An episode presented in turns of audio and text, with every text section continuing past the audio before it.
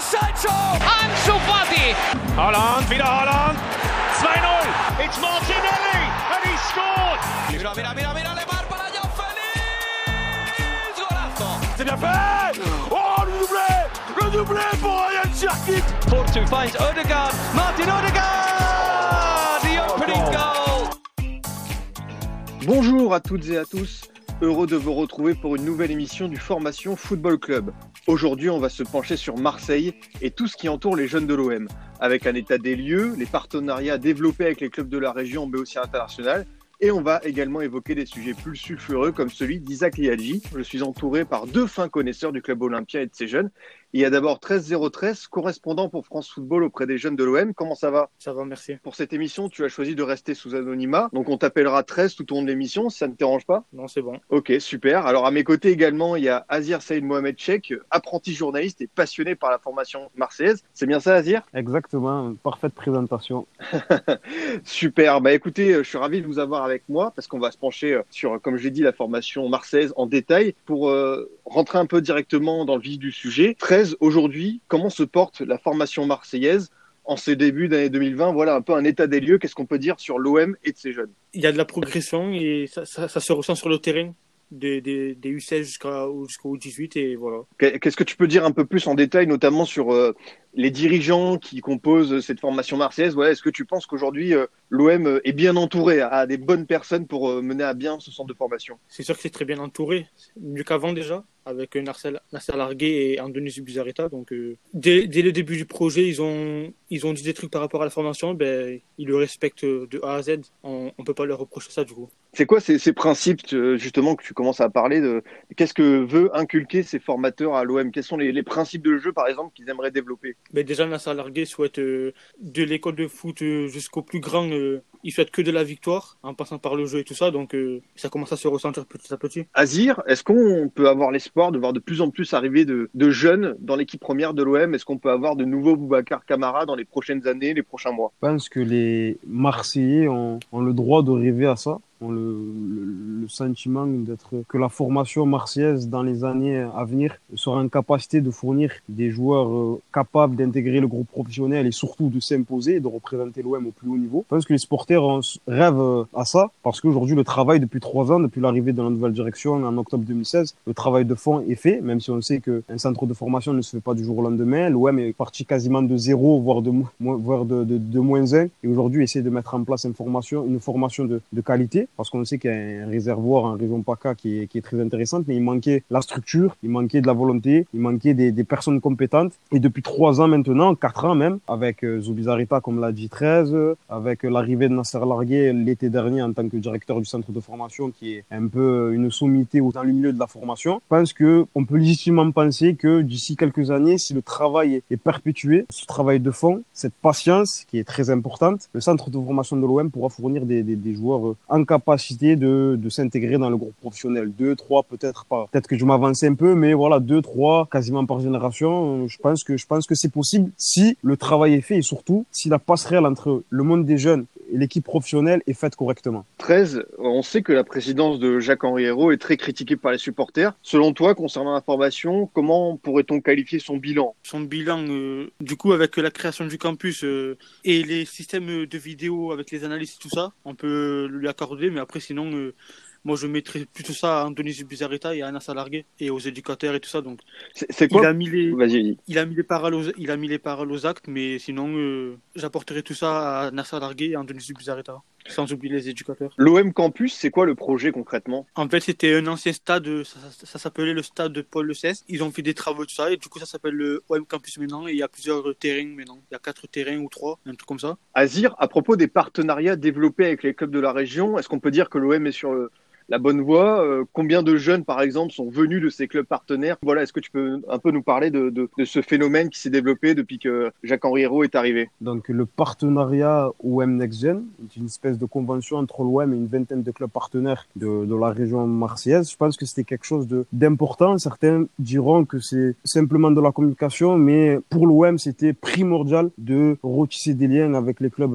environnants parce qu'il n'y avait pas de communication ou une mauvaise communication entre les clubs amateurs et le l'Olympique de Marseille, il y avait vraiment parfois des tensions qui étaient assez vives entre, entre ces deux partenaires-là. Et aujourd'hui, avec cette convention qui a été signée, en gros, en échange d'une dotation qui commence de 5 000 euros et qui peut atteindre 15 000 euros au club euh, partenaire, des invitations au vélodrome, un financement des formations pour les éducateurs et des échanges aussi entre les éducateurs de l'OM et les clubs partenaires, où tu as des éducateurs de l'OM qui se rendent auprès de ces clubs partenaires-là pour animer quelques séances. Les clubs partenaires doivent informer l'OM quand il y a un jeune dans leur club qui a un potentiel intéressant, qui est susceptible d'intéresser l'OM. Il y a des ponts qui se fait comme ça entre l'OM et ses clubs amateurs et je pense que c'est vraiment primordial. Et aujourd'hui, on sent que ce travail de fond qui a été fait quasiment dès l'arrivée des, des, nouveaux dirigeants, euh, est en train de payer parce qu'il y a une relation qui est de plus en plus saine, de manière générale, même s'il y a toujours, euh, peut toujours avoir des désaccords, c'est, c'est, c'est normal. Mais cette relation est de plus en plus saine. On a des, des clubs amateurs, des directeurs sportifs qui sont plus enclins à proposer euh, des joueurs euh,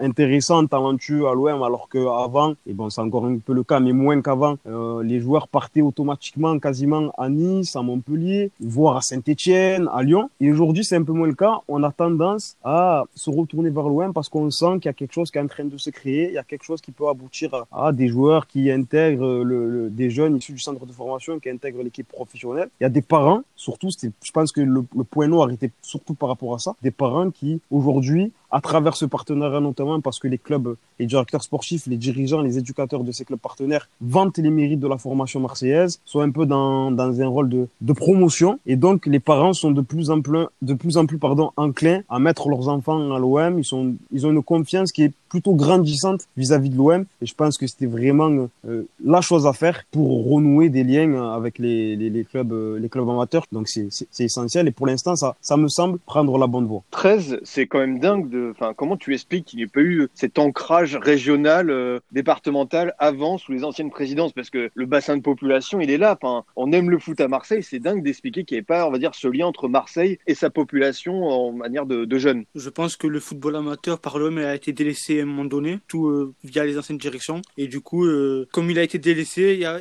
la relation de confiance, eh ben, il n'y en a pas eu en fait. Avec la nouvelle direction, on sent que c'est que ça progresse aussi dans ce sens-là. Ouais, tu, tu sens qu'il y a quand même, euh, euh en termes de, de confiance, de, de, sérénité, il y a quelque chose qui se passe au niveau de l'OM et de ses clubs amateurs? Je pense que oui. Après, il y a, y a, quand, même, il y a quand même des choses à travailler encore. Euh, il, y y a quand même des choses à travailler encore, mais c'est sur la bonne voie en tout cas. Azir, on a parlé de cet ancrage régional, mais il y a aussi international. Il y a quand même un partenariat avec Diambars, une académie au Sénégal. Est-ce que tu peux me parler un peu de ce projet? Est-ce qu'on peut y fonder beaucoup d'espoir, par exemple? Je pense qu'on peut y fonder beaucoup d'espoir parce que, premièrement, l'OM a toujours une attache particulière avec, avec l'Afrique parce qu'il y a de nombreux joueurs africains qui, qui, ont évolué sur les couleurs phocéennes. Il y a de nombreux supporters de l'Olympique de Marseille en Afrique. Concernant Djambar, il y avait quelques temps en plus, j'avais écrit un papier pour le journal Le Monde concernant cette, cette, cette, académie. Forcément, ça peut être, à mon sens, qu'un plus, qu'un plus pour, pour nourrir l'effectif de l'équipe première, pour nourrir éventuellement les équipes de jeunes, parce que le travail de Djambar est un travail de, qualité, donc forcément, on forme des, des, des joueurs intéressants, a des joueurs talentueux qui peuvent apporter un plus à l'OM. Et je pense que ça peut aller que dans le bon sens que d'avoir euh, un partenariat international de, cette envergure, surtout avec une, académie comme celle-ci.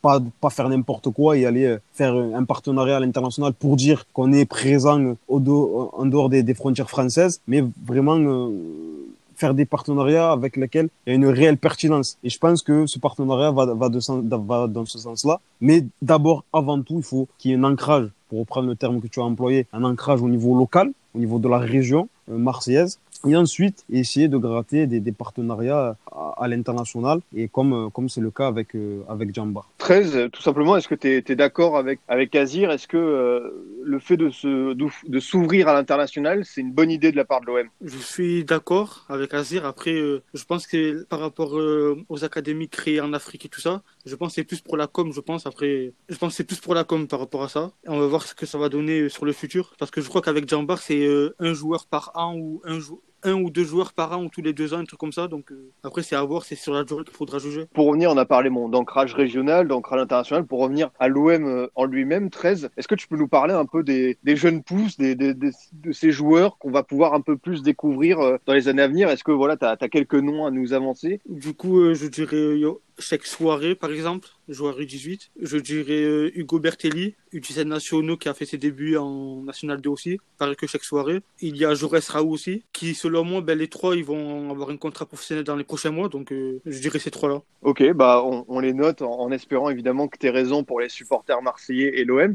Azir, est-ce que tu penses, selon toi, qu'un entraîneur comme euh, André Villas-Boas a le profil idéal pour faire ce lien entre le centre de formation de l'OM et l'équipe première Est-ce que c'est quelqu'un, tu sens sur les premiers mois, qui a, on va dire, l'appétence, les compétences pour lancer les jeunes et les mettre dans les bonnes conditions? Pour l'instant, d'après ce qu'on voit depuis le début de saison, depuis son arrivée à l'OM, je pense que oui. Parce que d'après euh, Nasser Larga, encore une fois, directeur du centre de formation, il y a apparemment une relation très étroite entre lui et Andrés Villas-Boas, donc l'entraîneur de l'équipe première, ce qui n'était pas le cas ou très peu auparavant. Et donc là, on, on note qu'il y a réellement un changement, donc une vraie volonté de créer euh, des passerelles entre le monde des jeunes, le foot des jeunes et le foot senior, donc l'équipe première, l'équipe professionnelle. Et surtout, AVB n'hésite pas à, piocher, même s'il n'a pas trop le choix, étant donné que l'effectif euh, professionnel est assez limité, n'hésite pas à piocher pardon, euh, auprès de, la réserve, auprès des jeunes. Il y a récemment Hugo Bertelli, dont on parlait euh, 13, qui a, qui, a, euh, qui a, fait une première apparition. Il n'a que 16 ans. Il a fait une première apparition dans le groupe lors du match de Coupe de France face à l'Olympique lyonnais. Il y a des jeunes comme ça qui, qui montent un peu, sans parler des, des Perrins qui sont installés dans, dans, dans le groupe. Perrin, Ake, euh, Ali Mohamed, même s'ils n'ont pas énormément de temps de jeu, voire pas du tout. Mais ils sont présents dans le, groupe, dans le groupe professionnel. Et donc, ça montre qu'il y a une volonté de la part du staff, Andreas Villas-Boas en premier, d'intégrer petit à petit ces jeunes les plus méritants, les plus, les, les, les plus performants d'entre eux au sein de l'équipe prof, professionnelle. Mais là où, où j'ai mis un petit bémol, c'est comment l'OM agira en cas de qualification en Ligue des Champions, étant donné que c'est une compétition évidemment où le niveau est extrêmement élevé, et donc il faudra des joueurs qui soient aptes assez rapidement pour essayer de faire bonne figure dans cette compétition prestigieuse. Donc on verra comment les dirigeants et le staff actuel en premier lieu agira concernant l'intégration des, des, jeunes joueurs dont on parle actuellement. C'est très intéressant ce que, ce que tu dis, Azir. Euh, pour rebondir là-dessus, 13, est-ce que tu penses qu'un entraîneur, on va dire, encore jeune comme Villas-Boas, c'est le bon profil pour faire ce lien avec le centre de formation? Là, je, je pense qu'il n'a pas trop le choix non plus. Donc, euh, au début, je pensais que c'était un choix par défaut de faire ça. Mais après, je pense que là, je suis en train de, de me tromper parce que voilà, il y a plein de jeunes qui font les entraînements professionnels en ce moment, depuis, de, depuis de, début 2020. Donc après, c'est après, comme dit Azir, à voir avec la Ligue des Champions s'il y aura toujours cette confiance envers les jeunes. Mais pour moi, pour, moi c'est un choix par défaut. Donc, euh, parce qu'il n'y a pas de moyens et tout ça, on le sait. Donc, euh, je me demande s'il y aurait eu des moyens, s'il y aurait vraiment eu cette confiance envers les jeunes. Après, j'espère me tromper. Mais justement, ce, ce, on va dire ce cycle économique particulier à l'OM, ça permet de mettre en lumière ce centre de formation, de faire sortir les jeunes. C'est peut-être un mal pour un bien. C'est peut-être c'est peut-être mal pour un bien, mais après, je me demande, comme je t'ai dit, genre, si, euh, s'il y aurait eu les moyens et tout ça, s'il, aurait, y aurait vraiment eu de la confiance envers les jeunes. Pour rebondir sur ce que vous venez de dire sur la Ligue des Champions et une potentielle qualification, cela permettrait aussi à l'OM de se qualifier en Youth League. C'est pareil à l'Outh League. Est-ce que ça permettrait, selon toi, 13, d'être un premier révélateur de ce que vaut la formation marseillaise ou euh, Jacques-Henri Hérault, Zubizarreta. Est-ce que c'est le bon moment pour voir où en est la formation marseillaise? Ah Oui, c'est sûr que de passer face à des équipes régionales contre des équipes de calibre européen, je pense que ça, ça sera un bon révélateur, mais après, je pense que ça sera très compliqué, c'est sûr, sur le terrain. Après, peut-être qu'ils me feront mentir, mais ça sera très compliqué, c'est sûr. Azir, est-ce que tu penses que l'OM est prêt à l'épreuve de la Youth League au niveau de ces jeunes? Est-ce que tu penses que c'est le bon moment pour eux d'y aller? Question très très compliquée. Euh, J'ai l'impression, moi, que depuis trois saisons, encore une fois, je reviens souvent sur ces trois, trois quatre dernières saisons, l'OM semble avoir vraiment pris un virage intéressant au niveau de la formation et peut-être que cette qualification euh, en Youth League serait un, bon, vrai test pour la génération 2002-2003 notamment, pour euh, se confronter avec ce qui, ce qui, se fait de mieux en Europe et donc se jauger par rapport à ça mais le vrai révélateur, ça reste euh, l'équipe professionnelle dans le sens où euh, si l'OM dans les futures années ou dès l'année prochaine arrive à intégrer un, deux, trois joueurs en équipe première et surtout qui arrive à avoir du temps de jeu et à terme s'imposer, là on pourra dire que le centre de formation a pris un, virage, un bon virage et qui, est lancé réellement. Mais la Youth League est, est très certainement un premier vrai test. Ça, peut être compliqué, mais j'ai confiance au travail qui est fait depuis, ces dernières années et à la qualité des, joueurs présents actuellement. En, introduction, je l'ai dit, messieurs, il faut également parler des choses qui fâchent avec Isaac Liadji. annoncé comme un gros talent de la formation marseillaise, même plus de, euh, française. Mais il n'a toujours pas signé de contrat pro et on l'annonce par exemple comme un possible départ à Lille. Azir, toi, ton point de vue sur le cas Isaac Liadji qui est extrêmement clivant aujourd'hui à Marseille C'est un cas extrêmement clivant. Moi, je je suis pas parti, je, ne pense pas qu'il y ait le camp des méchants et le camp des gentils. Évidemment, la réalité est beaucoup plus complexe et beaucoup plus nuancée. Je pense qu'il y a des erreurs, entre guillemets, des, deux camps, des deux camps. Je pense que de la part de notamment, il y a eu un manque d'anticipation parce qu'Isaac Liadji, euh, pour ceux qui l'ont suivi la saison dernière, a tout éclaté en 17 nationaux. Il était déjà international français. Euh, il faisait sa deuxième saison en 17 nationaux. L'OM ne l'a pas surclassé, apparemment, parce qu'il ne voulait pas trop l'exposer, mais dans sa progression individuelle, peut-être que c'était pas forcément pertinent de le laisser en 17 nationaux alors qu'il était largement au-dessus. Euh, après, le clan aussi a décidé de, de, faire traîner les négociations et donc d'agacer une partie des supporters et donc de créer peut-être un climat pas forcément sain autour de ce jeune joueur d'à peine 17 ans. Et donc, il y a les attentes, en sachant qu'il y avait des attentes assez énormes le concernant, notamment après sa Coupe du Monde réussie euh, avec l'équipe de France au Brésil, euh, avec l'équipe de France U17 où il a, où il a brillé, trois buts, de passes décisives. C'est le joueur offensif qui a eu le plus de temps, le plus de, temps de jeu. le clan a décidé de faire traîner les négociations. Ils prennent le risque de faire de Zach Liadji un joueur qui signera son premier contrat professionnel ailleurs, alors qu'à mon sens, dans la majorité des cas, signer son premier contrat professionnel dans son club formateur, qui plus est dans le club de sa ville, et donc en l'occurrence le club, son club de son club de cœur, est forcément plus facile pour lancer sa carrière parce qu'on est dans un environnement qu'on connaît, les éducateurs on les connaît, les entraîneurs on les connaît, la ville on la connaît, on sait comment les, les peuvent réagir et donc, pour sa progression, peut-être qu'on aura un peu plus d'indulgence. Là, il va probablement signer dans un club qu'il ne connaît pas. Il aura des attentes énormes par rapport à tout le tapage qu'il y a eu autour de lui. Il, aura le statut de pépite, entre guillemets, et donc il aura l'obligation de faire ses preuves assez rapidement, et donc il aura une pression monstre. Si son clan estime qu'il a les épaules pour assumer et qu'il sera en capacité de, de l'accompagner, de l'entourer comme il faut dans ces situations, mais je pense que c'est que c'est dommage. Après, l'OM est une institution plus grande que n'importe qui. Si il signe pas son contrat pro à l'OM, ce qui est en train de prendre, ce qui sera probablement le cas, tant pis. Je serais tenté de dire tant pis, mais l'OM restera l'OM. L'OM était l'OM avant Liadji, sera l'OM après Liadji. Il y aura probablement d'autres cas comme ça si l'OM continue à être un centre de formation performant. Mais il faudra apprendre de, de, de ce genre de cas pour essayer d'être un peu plus dans l'anticipation, parce que c'est tout nouveau aussi pour les dirigeants de l'OM avec cette politique de formation, parce qu'avant on ne misait pas du tout sur ces jeunes-là. Et donc, il faut apprendre, on apprend petit à petit. Très, c'est super intéressant ce que dit Azir, notamment l'expression et contexte. Euh, est-ce que tout simplement, c'est plus dur d'être un jeune à l'OM qu'ailleurs ou pas? Tu le ressens pas comme ça? Ça peut peser. Après, le contexte est différent. C'est sûr que quand tu joues à l'OM, tu as plus de. On est plus exposé, on va dire, médiatiquement que si tu joues à, dans un club, on va dire, euh, je sais pas, comme euh, Guingamp, Brest ou quoi, on va dire, sans, sans, sans de respect, bien évidemment, mais c'est sûr qu'on est beaucoup plus exposé à l'OM que dans des clubs euh, moins huppés que l'OM, on va dire. Est-ce qu'il y a un encadrement psychologique? Est-ce qu'on on les protège suffisamment, ces jeunes, toi qui les observes 13 au quotidien? Au quotidien, non. Je les laisse tous les week-ends, mais après, je, je, ne sais pas si. Je pense qu'ils sont bien encadrés. La plupart, ils sont bien entourés par leurs proches, tout ça. Donc, euh, les éducateurs, ils sont derrière eux. Donc, euh, pour moi, ouais, ils sont bien encadrés. Azir, euh, une question un peu, un peu différente de celle que j'ai pu poser par rapport au quartier nord à Marseille et un peu le fantasme que ça représente en termes de, je sais pas, de football technique, un peu de rue. Est-ce que il y, y, a un lien avec l'OM ou pas? Je sais pas si tu comprends bien ma question. De plus en plus, mais pendant longtemps, encore une fois, une expérience d'une dizaine d'années à peu près, dans les, dans les équipes de jeunes de l'OM, il y avait très peu de, de, gens issus des quartiers nord de Marseille. Vraiment très peu. Et bon, le, le, plus illustre d'entre eux, c'est Samir Nasri. Bon, c'est le nord de Marseille, dans une, une commune qui s'appelle Septembre-les-Vallons. Il était issu de la cité de la Gavotte. On va dire c'est un peu les quartiers nord. Euh, voilà, c'était Samir Nasri. Après, il n'y en, a pas eu énormément. Et, mais ces dernières, ces dernières années, vraiment ces derniers temps, il suffit de regarder les équipes de jeunes, vraiment même euh, dans l'école de foot, les U12, les U13, les U11, euh, après dans, le centre de formation U16, U17, U18, il y a de plus en plus d'éléments issus des, quartiers nord de Marseille et qui apportent, euh, bon ça fait peut-être un peu cliché de dire ça, mais c'est la réalité euh, qui est que, selon moi c'est la réalité du terrain, étant donné qu'on qu joue régulièrement dans la rue, sur le bitume, tout le monde cherche à avoir le ballon, à dribbler, à inventer des gestes. Il y a forcément cette plus-value qui est apportée, où on a des joueurs qui sont plutôt fins techniquement, qui cherchent à percuter, à dribbler, à éliminer.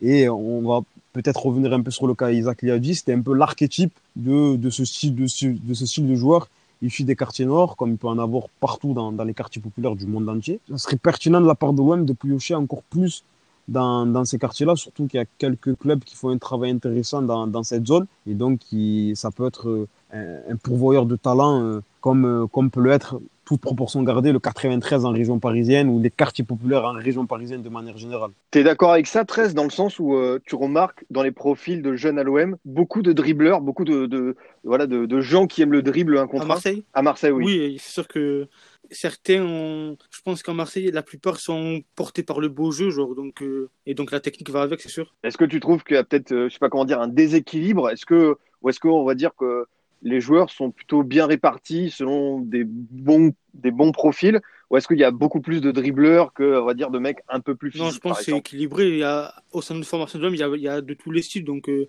il y a des dribbleurs, il y a des, il y a des, il y a, ouais, il y a des dribbleurs, tout ça. Après, il y a de tout. Pour euh, conclure ce, ce, chapitre sur euh, la formation marseillaise, messieurs, qu'est-ce que vous aimeriez comme amélioration, comme axe de progression concrètement D'abord, euh, Azir, qu'est-ce que tu aimerais voir dans les années à venir, dans les mois à venir du côté de l'OM pour euh, améliorer, pour faire fructifier cette bonne base qu'on ouais, voit depuis 2-3 ans? Le plus important et sur lequel l'OM sera jugé dans, dans, les années à venir, c'est cette capacité, vraiment la passerelle entre le monde des jeunes et le, et le, football professionnel. Parce que même si les éducateurs font le, le, le travail qu'il faut, même si Nasser Largué a les meilleures idées possibles et que c'est euh, vraiment une espèce d'intellectuel, une espèce de savant du football et qu'il apporte toute sa science au centre de formation de l'OM, si derrière la passerelle n'est pas faite, si derrière euh, les dirigeants ne recrutent pas un entraîneur en capacité d'intégrer ces jeunes euh, les, plus méritants, les plus talentueux au groupe professionnel, tout le travail qui est fait en amont ne servira à rien. Et donc c'est là où j'attends entre guillemets au tournant les dirigeants de l'OM dans leur capacité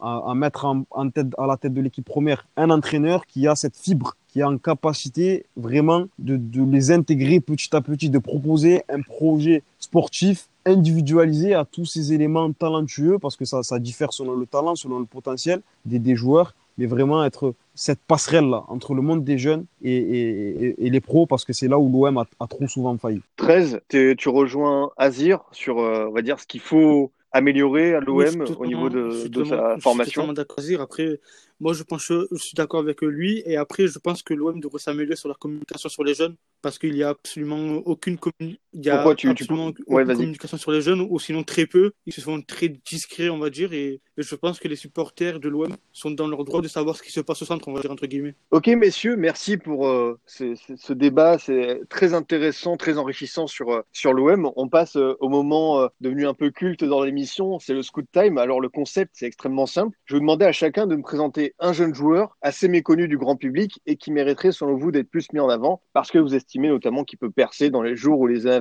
Euh, pour commencer à dire, de qui veux-tu nous parler jeune joueur né en 2003 qui s'appelle euh, Ilias Zouaoui. C'est un joueur qui évolue en U17 nationaux cette saison. Euh, c'est un ailier gauche qui a un profil très attrayant pour les supporters, je pense. Un joueur qui aime percuter, qui aime dribbler, qui aime inventer des gestes, qui aime éliminer. Et justement, parfois, c'est au détriment du collectif. C'est un, un, de ses axes de progression. Il doit avoir un peu plus de lucidité dans, dans, dans son dernier geste, dans, dans, sa capacité à faire jouer les autres, à, à varier son jeu. Mais en tout cas, c'est un joueur dont le profil titille ma sensibilité footballistique et j'aimerais vraiment qu que, que, dans les avenirs il puisse s'imposer à l'Olympique de Marseille, même si je suis pas là pour dire qu'il deviendra pro ou pas, sans parler de pépite ou de crack. Mais en tout cas, c'est un joueur qui vraiment titille ma sensibilité footballistique. Et en termes de stats, aujourd'hui, il a 13 buts en 14 matchs, si je ne dis pas de bêtises. Et donc, ça prouve qu'il est capable d'être efficace, d'être vraiment tueur, mais il doit encore progresser dans sa capacité à jouer avec les autres, à temps en temps euh, la donner au lieu de dribbler. Mais c'est typiquement le genre de joueur qui peut faire soulever le vélodrome et j'espère qu'il qu le fera dans, dans peu de temps.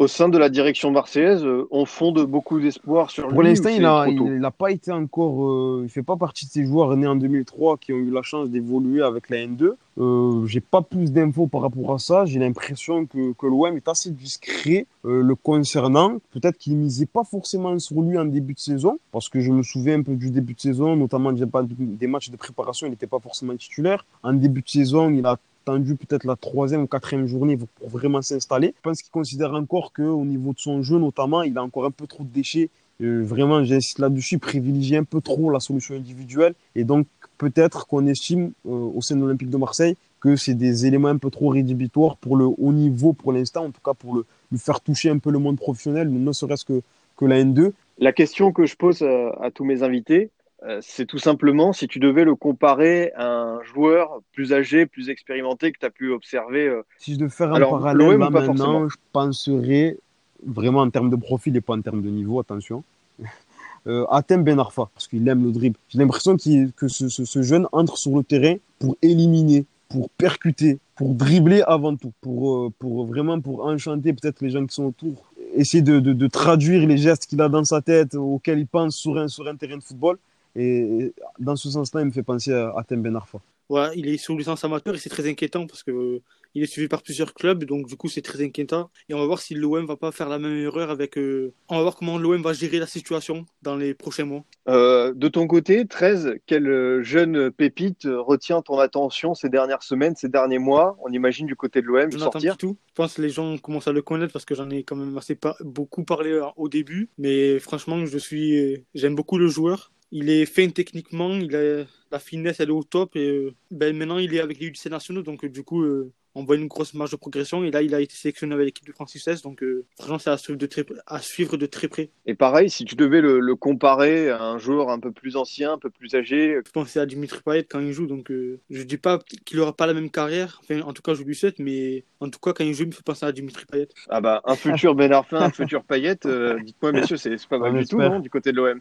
On, est- on espère évidemment pour, pour l'Olympique de Marseille. C'est un réel plaisir de discuter avec vous, messieurs. Quels sont tes prochains projets, 13, concernant la formation marseillaise, toujours euh, avec euh, Ouais, France Football, on ce le que je rappelle fais actuellement, donc jusqu'à au moins jusqu'à la fin de saison. Après, j'ai pas de, je, je laisse venir ce qui vient en fait. Ok, pas de, pas de souci. Euh, merci également à toi, Azir. On rappelle, apprenti journaliste euh, et euh, fin connaisseur des, des jeunes de l'OM.